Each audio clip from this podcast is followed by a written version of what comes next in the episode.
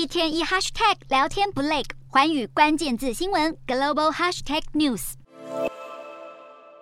乌克兰政府二十一号声明，在赫尔松发现了四个俄军用来关押平民的场所。还在这些地点找到了电极虐待装置，这跟法新社上星期访问的当地居民说自己曾被俄军电击殴打的说法不谋而合，让莫斯科当局的战争罪行再先讨论。克里姆林宫在二十一号表示，没有讨论要第二轮动员，召集更多俄罗斯人上战场。不过，不增派人力不代表攻势就会停歇。根据华盛顿邮报消息，俄方已经跟伊朗达成了协议，要开始在俄国本地生产几百架武器无人机。双方正在快速移交设计跟关键零组件。俄军在这个月从赫尔松撤退，让提议撤军的指挥官，也就是被俄国媒体称作“末日决战将军”的苏洛维金，面临越来越大的压力。部分挺战人物还有极端民族主义人士，都对失去了赫尔松这座关键城市感到很失望。这让苏洛维金的提议备受质疑。对于接下来作战态势有何影响，值得观察。